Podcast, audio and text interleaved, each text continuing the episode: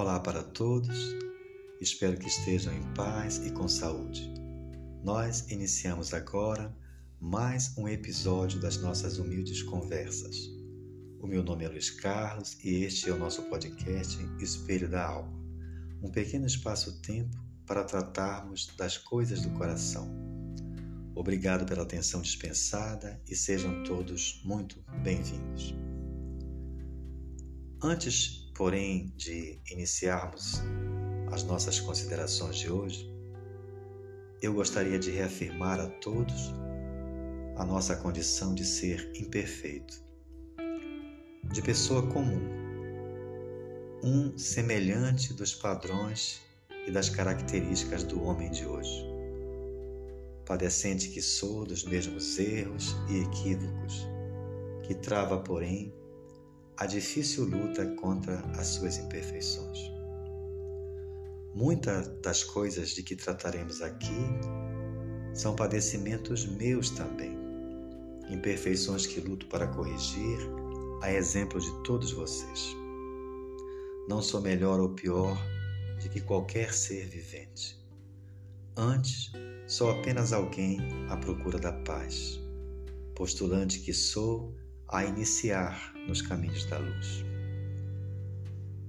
Sabemos que todos somos almas à procura de Deus, ajuntando coragem e determinação para adentrar pela porta estreita, aquela que muitos são chamados, porém poucos são os escolhidos. Em nada, em absolutamente nada que aqui se falar, se pretende ser detentor das verdades são apenas chamados para os caminhos do bem, objetivando unicamente despertar consciências e nos acordar a todos do pesado sono da alma. Dito isso, eu sei que posso contar com a compreensão de vocês e inicio o nosso com o nosso sincero apelo à espiritualidade amiga para nos guiar o verbo e encaminhar as nossas ideias ao encontro do bem. Senhor, nosso Pai, coloca-nos agora debaixo da tua infinita misericórdia e te pedimos claridade em nossos espíritos.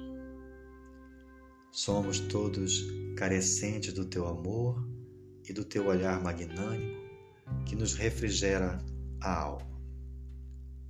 Guia, Senhor, os meus pensamentos e as minhas palavras para que se faça o melhor no coração de todos. Eu te peço também o concurso da espiritualidade amiga para intuir as ideias e nos orientar nas reflexões de hoje.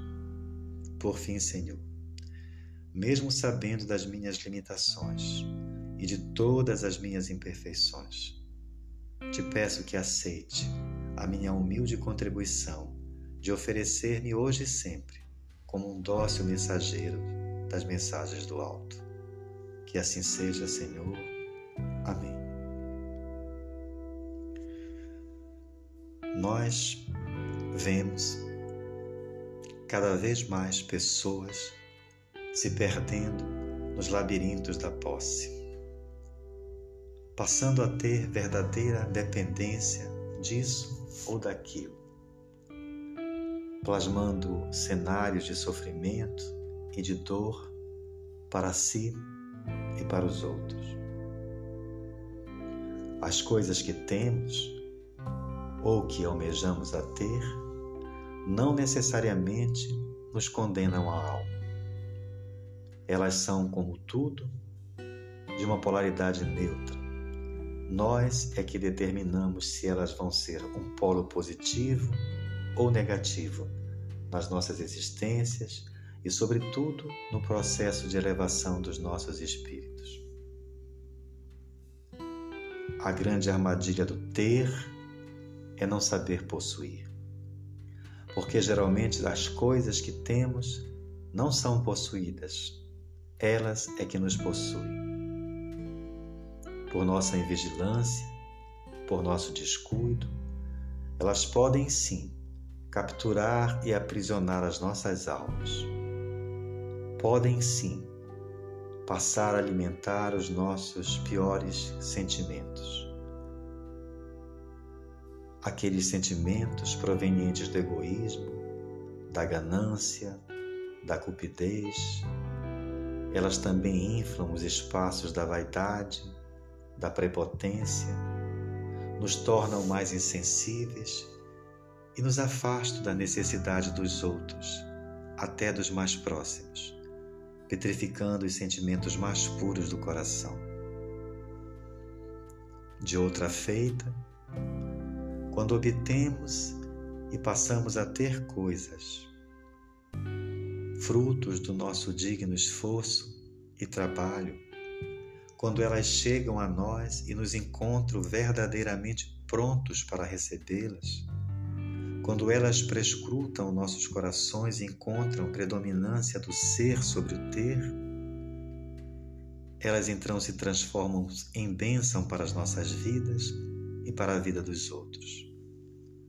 São, por assim dizer, potências divinas colocadas em nossas mãos que podem ser alocadas ao serviço do bem, derramando o bálsamo da misericórdia e da fraternidade nos porões do sofrimento e da necessidade.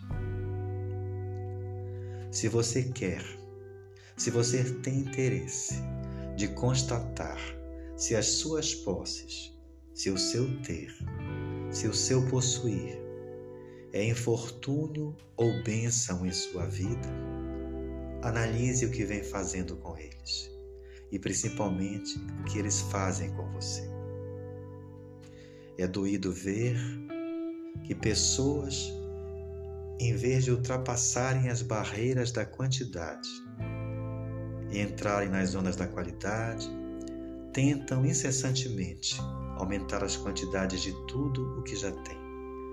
Assim como quem sedento bebe água salgada para aplacar a sede, aumentando-a cada vez mais. A verdade é que as coisas materiais elas não apagam o desejo nem satisfazem o espírito. Quanto mais são gozadas, mais acendem o desejo.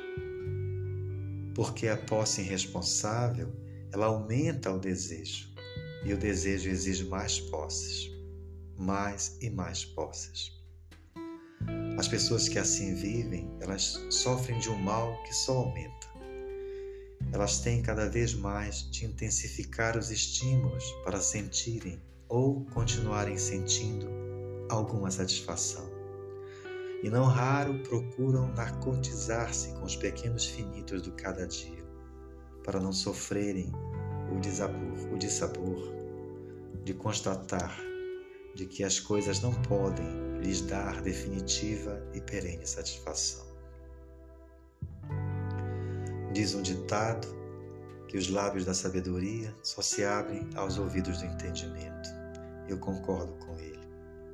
Então, um homem espiritual que é estagiário da sabedoria sabe que esse mundo quantitativo do ter é pura ilusão, uma vez que nada verdadeiramente nos pertence.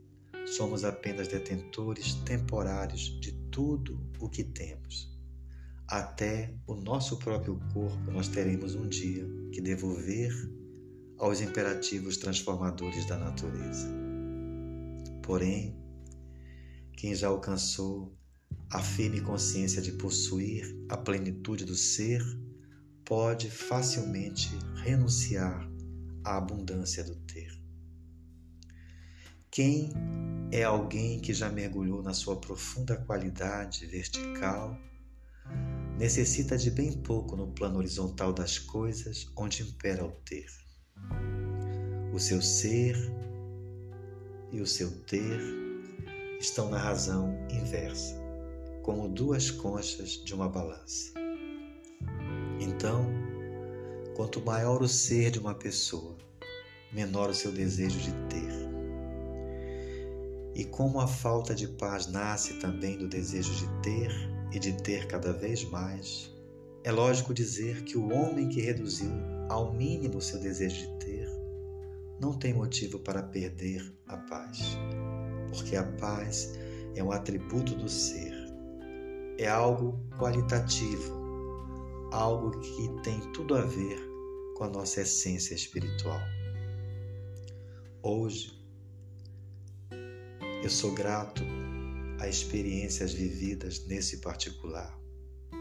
Momentos em que me foi solicitado exercer forte desapego de coisas e até de pessoas.